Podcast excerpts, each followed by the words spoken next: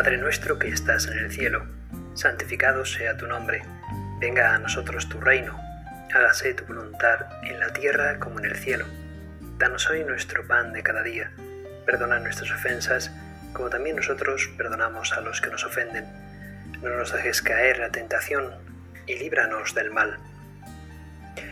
Hola a todos hermanos, estamos en el tiempo de la Navidad, el tiempo en el que el Señor se ha hecho presente en medio de todos nosotros el tiempo del Emmanuel, del Dios con nosotros. Ya en la antigüedad, en el Antiguo Testamento, se nos decía que esa representación de esa tienda de Yahvé en medio del campamento de su pueblo, de Israel, cuando pues estaba huyendo de Egipto, estaba en el desierto, el pueblo de Israel estaba tenía la obligación de, de asentarse en mitad de ese desierto con tiendas de campaña. Bueno, pues Dios manda a Moisés y a Aarón construir una tienda del encuentro en mitad de ese desierto. Y esto ya es un presagio, bueno, en esa tienda estaban obviamente los elementos eh, que simbolizaban al Señor, los elementos más importantes, construyen el arca de la alianza, donde están las sagradas escrituras, donde está al fin y al cabo Yahvé que se hace presente en mitad de su pueblo. Pues bien, esto ya es una prefiguración de que Dios se, va, se hace presente en la Navidad en medio de su pueblo. Es más, es esa palabra de Dios, esa palabra de Dios en la que estaba en el arca de la alianza, esa palabra de Dios de repente se encarna en nuestro Señor Jesucristo. Estamos en mitad de la Navidad, Cristo está presente con nosotros y además de una manera humildísima. Se ha hecho un niño pequeño. ¿Quién tiene miedo de un niño pequeño? Absolutamente nadie. Es más, si algo tenemos con respecto a un niño pequeño, a un bebé, es ganas, mm, nos, nos ofrece, nos da ternura. Y en nuestro corazón se abre como ese hueco para, mm, bueno, dar como que lo mejor de nosotros mismos a ese bebé, porque nos transmite ternura, ganas de acariciarlo, ganas de quererlo, de abrazarlo, de querer darle cariño. ¿Cuántas veces a los niños les hemos dicho, mira, ahí está el niño Jesús, dale un beso y enseguida van los niños pequeños a darle un beso al niño porque lo ven idéntico a ellos, lo ven como uno más, pues Cristo se ha hecho uno más entre nosotros. Y en el día de hoy yo quería transmitir pues tres personajes de la tradición cristiana que aparecen en nuestra Biblia, aparecen en el Evangelio de Mateo que en inglés se dice The Three Wise Men y que nosotros en castellano hablamos de los magos de Oriente, de los reyes magos. Y bueno, pues alguien que ya hablaba de los magos de Oriente era San Agustín, allá por el siglo IV, el siglo V. San Agustín habla de unos sermones con respecto a la Epifanía, que es esa celebración en la que aparecen los magos de Oriente. Y bueno, pues San Agustín dice que estos se aparecieron al decimotercer día del nacimiento de nuestro Señor Jesucristo y eso coincide con el día 6 de enero de nuestro calendario. Por eso, a partir de estos padres de la Iglesia, pues celebramos estos reyes de Oriente, estos magos de Oriente que vienen a visitar al niño el 6 de enero. Y hay diferentes tradiciones eh, con respecto a estos magos. De hecho, si tomamos el Antiguo Testamento, en ocasiones los magos de Oriente pues se les pone como si fuesen reyes. No tenemos visos a partir del Nuevo Testamento como para decir que eran reyes. Habla simplemente de magos de Oriente, pero bueno, nuestra tradición, nuestra leyenda, mm, bueno, una tradición bonita, piadosa, nos habla de, hablamos de reyes magos. Y con esta condición de reyes su fundamento histórico para tratarlos como reyes pues es a partir del Antiguo Testamento en el que se habla en uno de los salmos como que los reyes de Tarsis y de las islas le ofrecerán sus dones. Los reyes de Arabia, Saba, le traerán regalos. Y por eso a veces se ha puesto la tradición de los reyes. Pero también se discute acerca de la verdadera, el verdadero lugar de origen de estos magos de Oriente, de estos reyes, porque si nos paramos a pensar, pues Tarsis no está exactamente al oriente de Jerusalén, de Israel. Arabia quizás sí, Saba está más bien al sur, porque se, a veces se, se, le pone a África como lugar de Saba. Entonces otros han hablado de Egipto, pero Egipto vuelve a ser el sur. Por lo tanto, hay, hay quien al, al, entender Oriente, pues se les ha puesto como la procedencia más de, de Persia. Persia, o incluso se podría poner Arabia, pero más de Persia. Y tiene lógica pensar en Persia porque al fin y al cabo allí estuvieron los israelitas.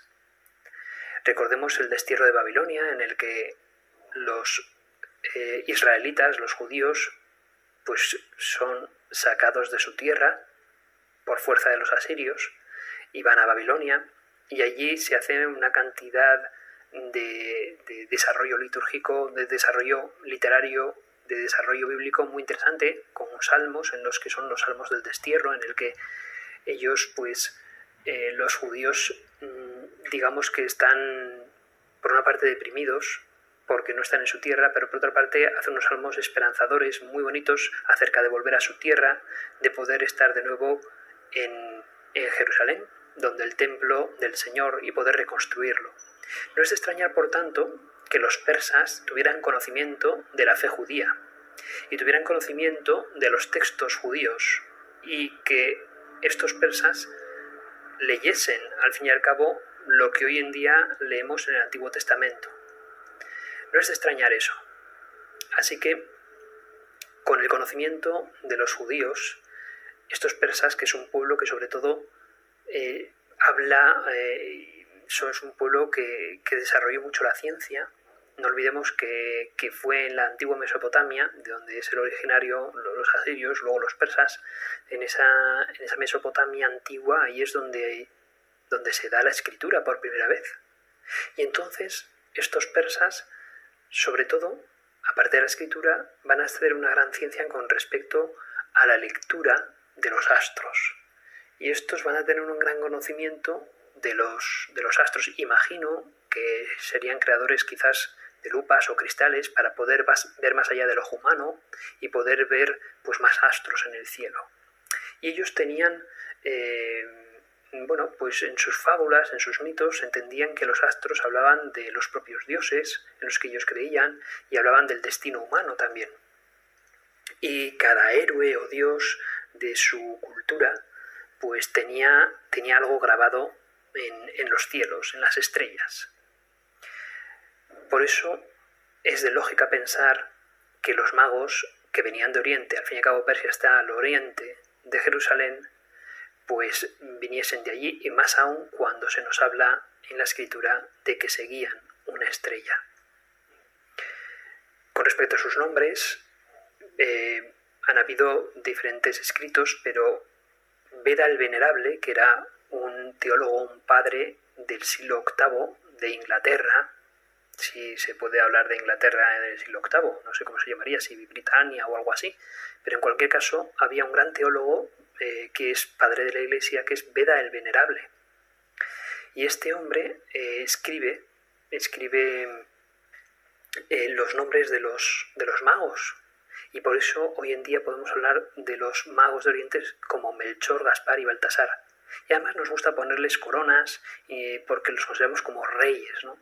Fueran reyes o no, en cualquier caso, el hecho de haber conocido al verdadero Mesías te, tiene que hacer sentirte como el rey, porque al fin y al cabo, vaya regalazo ¿verdad? poder conocer al Mesías, al verdadero Mesías.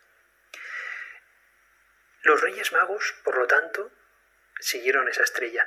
Voy a leer el texto original de Mateo, de Mateo en el segundo capítulo, acerca de la visita de los magos porque con la palabra de Dios sabemos realmente lo que sucedió. Del Evangelio según San Mateo. Nacido Jesús en Belén de Judea, en tiempo del rey Herodes, unos magos que venían del oriente se presentaron en Jerusalén, diciendo, ¿Dónde está el rey de los judíos que ha nacido? Pues vimos su estrella en el oriente y hemos venido a adorarle. Oyéndolo, el rey Herodes se sobresaltó y con él toda Jerusalén. Convocó a todos los sumos sacerdotes y escribas del pueblo y por ellos estuvo informando del lugar donde había de nacer el Cristo. Ellos le dijeron en Belén de Judea, porque así está escrito por medio del profeta. Y tu Belén, tierra de Judea, no eres sino la, no eres no la menor entre los principales clanes de Judá, porque de ti saldrá un caudillo que apacentará a mi pueblo Israel. Entonces Herodes llamó aparte a los magos y por sus datos precisó el tiempo de la aparición de la estrella. Después, enviándolos a Belén, les dijo, Id e indagad cuidadosamente sobre ese niño, y cuando lo encontréis comunicádmelo para ir también yo a adorarle. Ellos, después de oír al rey, se pusieron en camino, y aquí que la estrella que habían visto en el oriente iba delante de ellos hasta que llegó y se detuvo encima del lugar donde estaba el niño. Al ver la estrella se llenaron de inmensa alegría. Entraron en la casa, vieron al niño con María su madre y postrándose le adoraron. Abrieron luego sus cofres y le ofrecieron dones de oro, incienso y mirra. Y avisados en sueños que no volverían donde Herodes, se retiraron a su país por otro camino. Palabra del Señor. Gloria a ti, Señor Jesús. Estos magos de Oriente, que nos gusta llamarles reyes porque al fin y al cabo, como en el Antiguo Testamento, los reyes darán sus propios dones, sus propios regalos a ese enviado, a ese rey. Bueno, pues, pues estos desde luego les dieron sus, sus regalos. Nos gusta decir, o al menos así en la tradición también histórica, se habla de estos reyes como los como de tres razas diferentes. Porque, bueno, ¿por qué el número de tres? Pues única y exclusivamente por, el, por los regalos. Si los regalos fueron oro, incienso y mirra, bueno, pues no es de extrañar que pudiesen ser tres. El número ha variado. Al fin y al cabo, en, en, San, Pedro, en Roma, se consideró un fresco en el cementerio de San Pedro y de San Marcelino en Roma, representando a los Reyes Magos como dos. Luego en un, sarcófago que se, que se, conserva en el Museo de Letrán se muestra a tres. Luego en otro cementerio de Santo Domitila hay hasta, hay hasta también tres, pero en, en un vaso del Museo Kircheniano pues se habla de ocho. Y hay algunas tradiciones orales de Siria y de Armenia que llegan a hablar de doce magos de Oriente. Nosotros decimos tres por esos primeros monumentos arqueológicos de, los de sarcófago de Letrea, del Museo de Letrán y también por, por sus regalos, oro, incienso y mirra. Y también otra tradición habla de que procedían de diferentes razas, de la raza aria, de la amarilla y de la negra, en función de los hijos que tuvo Noé y que dieron origen a esas razas, Sem, Cam y Jafet. Por lo tanto, bueno, pues se le pone a veces a Melchor como un señor mayor barbudo, eh, de raza aria a Gaspar como un hombre barbilampiño, joven, y por lo tanto de, raza pues quizás amarilla, y a Baltasar se le pone de raza negra, y así pues es como más bonito todavía, ¿verdad? Considerar a los tres magos de Oriente de diferentes razas, pero también de diferentes edades. El Papa León I, en el siglo V, fija sus edades en 20, 40 y 60 años. Y sus razas eso, en blanca, negra y amarilla. Y así quedan admitidas ya en la antigüedad. 20, 40, 60 años, raza blanca, amarilla y negra. Esto es bonito verlo así porque fijaos, al fin y al cabo la fe en un mismo Dios hace que las personas de, distintas edades y de diferentes razas, sin embargo, se pongan de acuerdo en amar al mismo Dios y por lo tanto amarse los unos a los otros como hermanos que son de un e hijos de un mismo Dios. Es hermoso considerar esto y nos tiene que llamar a nosotros también a eso, ¿no? A la, adoración de un mismo Dios que nos une como hermanos. Pues bien, los regalos que dan Melchor Gaspar y Baltasar también dicen mucho de ellos. Oro regala Melchor en consideración de que el Dios de que, de que al niño que está visitando, al niño que está viendo en brazos de su madre, no es otro que un rey, cuyas coronas van siempre revestidas de oro, material de reyes. Gaspar toma incienso para regalárselo al niño.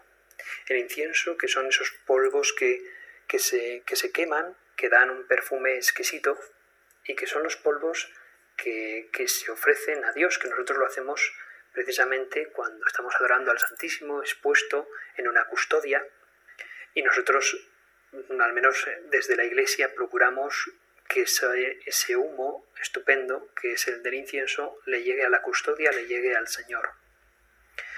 Ese incienso que ofrecemos al Señor, que quemamos en honor a, a los dioses, por lo tanto, que quemamos en honor al único Dios que nosotros que Jesucristo y Baltasar, que ofrece la mirra, que son unos polvos que están mezclados con aceite para dar, al fin y al cabo, pues un medicamento. Mezclado con vino también es como, como otro medicamento, en función de cómo se mezcle, pues da una cosa a la otra, ¿no? Un ungüento, un bálsamo, un medicamento, y viene a simbolizar que Cristo viene a curarnos, a salvarnos de la enfermedad peor de todas, que es la separación de Dios, que es nuestro propio pecado. Y al fin y al cabo, Cristo viene a redimirnos, con lo cual también la mirra empieza a orientarnos acerca del significado de la cruz, de la mortificación por amor a los demás. Son los dones, los dones del Señor, en los que Cristo se hace el Salvador, el Mesías de todos nosotros. Y podríamos preguntarnos si diariamente nosotros hacemos también nuestra propia ofrenda al Señor. Porque es verdad que cada día podemos tener un encuentro con Él en la misa, en la comunión. Al fin y al cabo, el sacerdote ofrece en la patena pues sus ofrendas, que, bueno, pues serán cosas también pequeñas, pero que Jesús aceptará de mil amores. Si las hacemos con rectitud de intención, esas cosas pequeñas que ofrecemos obtienen mucho más valor incluso que el oro, que el incienso y que la mirra, pues se unen al sacrificio de Cristo, Hijo de Dios, que allí se ofrece. Por lo tanto, cuando la próxima misa a la que vayas a ir, yo te animo, hermano, hermana, que me estés escuchando a que ofrezcas al Señor lo que tengas en el corazón. Quizás tus mortificaciones, tus contrariedades, eh, aquellas cosas pues que nos pesan un poco, nuestras responsabilidades, nuestras preocupaciones, ponlas en la patena del altar, que es la misma patena del niño Jesús al que vinieron a adorar los magos de Oriente, Melchor, Gaspar y Baltasar, que ofrecieron al niño lo que ellos llevaban encima, lo que tenían. A mí me gusta ver en Melchor, Gaspar y Baltasar, pues bueno, que lo primero, una cosa que es cierta, que fueron los primeros gentiles, es decir, los primeros no judíos, que pudieron ver al niño por vez primera, que pudieron ver al Salvador de toda la humanidad. Y es que la Epifanía, que es lo que se celebra con estos magos de Oriente, es, es, no es otra cosa que, que considerar que Cristo, que Dios, se da a todas las naciones, se exhibe al mundo entero. Pero solamente pueden, haberlo, pueden verlos aquellos que tengan el corazón puro, sereno. Tú solamente podrás ver a Dios cuando a Dios le pides esa pureza de corazón. Por eso esos magos de Oriente que venían a ver al niño, que tuvieron que pararse en la casa de Herodes porque la estrella, había sido la estrella, pero empezaban ya a confundir si era tal o cual sitio, sabían que estaban cerca. Y entonces, bueno, como Herodes tenía escribas adecuados, eh, ¿dónde va a nacer el niño? Ya por fin, según las escrituras, en Belén, en Belén de Judá. Pues esos magos de Oriente, Melchor, Gaspar y Baltasar, Dios les había purificado lo suficientemente el corazón para que pudiesen tener el inmensísimo honor de ver al Mesías. Pero no así con Herodes. No así con Herodes cuyo corazón estaba contaminado por la violencia que ejerce la ambición, el poder en las personas. Herodes no veía al niño como su salvador, sino como el, competidor, el rival, alguien que debía de quitarlo de en medio, porque podía ostentar el poder que él mismo deseaba para sí. Herodes estaba demasiado lleno de su ego, de su yo, para poder ver al niño. Sin embargo, Melchor, Gaspar y Baltasar no parecen estar tan llenos de su ego, sino que ponen al niño lo primero. Ellos, como Abraham, salen de su casa. Ellos, por así decirlo, han sentido una vocación de seguir al verdadero Rey de Reyes, al Mesías definitivo, al Salvador de la humanidad. Yo considero que precisamente porque la Biblia nos habla de que eran sabios, eran magos, por lo tanto, eran personas que en su sabiduría, en su sabiduría sabían decir que no a su propio conocimiento babilónico Mm, de creer que solamente existe lo que, lo que a mí me han inculcado en Babilonia, en Persia, sino que supieron ver más allá. Y a través del uso de la razón, a través del uso de la ciencia, llegaron hasta el Señor. Se nos pone como la visión astronómica, astrológica, de seguir la estrella, de seguir la estrella hasta que se posa sobre el pesebre de Belén.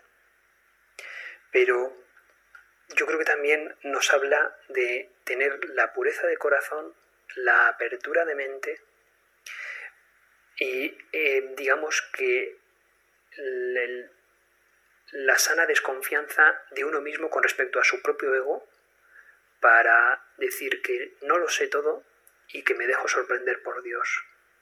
Creo que aquí también entra la sana filosofía de aquellos que con un corazón eh, bueno buscan el bien con B mayúscula. Y, aquí, aquí está también, aquí se ofrece Dios. Es una clara referencia a que Dios es el camino, la verdad y la vida. Y la verdad es única, es Jesús de Nazaret. Y Jesús se presenta a través de las escrituras, se revela a través de las escrituras, pero se revela a la razón humana, a esa razón humana cuya conciencia está bien formada en búsqueda del bien y en búsqueda de la verdad. Por eso intuyo que Melchor, Gaspar y Baltasar serían personas de una formación, de una conciencia adecuada, que no se dejarían llevar por la tendencia de pensamiento del momento, sino por la verdad. No se dejarían llevar por lo que eh, nos puedan decir que lo que está bien o lo que está mal, sino que ellos orarían ese Dios para ellos desconocido, orarían para descubrir el bien. Harían caso a la ley natural de su corazón, que ya les hablaría de esos diez mandamientos, y formarían así su conciencia y también trabajarían en, las virtudes, para no ser esclavos de sus propios vicios y pasiones, y buscarían amistades que les ayudasen y les elevasen hacia arriba, hacia el bien, en vez, y hacia las virtudes, en vez de buscar relaciones más tóxicas que pudiesen rebajarles en su nivel moral. Así me imagino a Melchor, a Gaspar y Baltasar, y por lo tanto me los imagino acercándose el uno al otro y haciéndose amigos el uno al otro en búsqueda del bien con B mayúscula en búsqueda de la verdad con V mayúscula. Y sabemos que ese bien y esa verdad con B y V mayúsculas no son otras que el mismo Dios encarnado, Jesucristo. Aquel que busca con un corazón sincero y sencillo, con humildad para andar en la verdad y con una piedad a lo largo de su vida terminará por ver al Señor. Esta es, yo diría, la, la gran lección que nos dan los magos de Oriente. Cuando era niño, obviamente, España ya se sabe quiénes dan los regalos. Melchor, Gaspar y Baltasar. Y desde niño a los españoles se les hace tener a estos magos como tus amigos. Se les coge cariño porque son generosos con los niños ya desde tierna edad, así como San Nicolás, Papá Noel lo es para otras culturas, para los españoles estos magos pues son esos amigos que te dan regalos el día 6 de enero. Pues bien, todo aquel que busca a Jesús, al fin y al cabo encuentra en él, cuando llega a Jesús encuentra pues ese amor tan grande, tan inmenso, que le hace a uno tener el corazón puro y lleno de alegría. Como puro y alegre debe ser el corazón de un niño inocente que se siente amado por Dios. Belchor, Gasparia y Baltasar, si algo tienen es acercarnos a Cristo y este tiene que ser el sentido que nosotros los españoles debemos de dar a los niños. El materialismo es una tentación para todos, los regalos tienen que darse porque es algo bien bello y bien bonito, pero no perdamos de vista decirle a los niños quiénes fueron estas personas.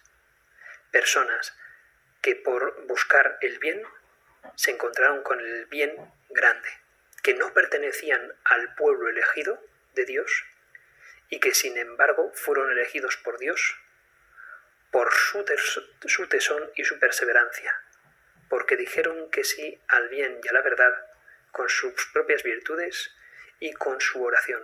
Desde que encontraron al niño Jesús supieron que siempre debían de rezarle a él, y de algún modo yo diría, me atrevería a decir, que fueron bautizados de algún modo, fueron cristianizados ya en ese momento porque nunca más en sus vidas olvidarían quién es el líder, el jefe, el Mesías, el Salvador único de toda la humanidad.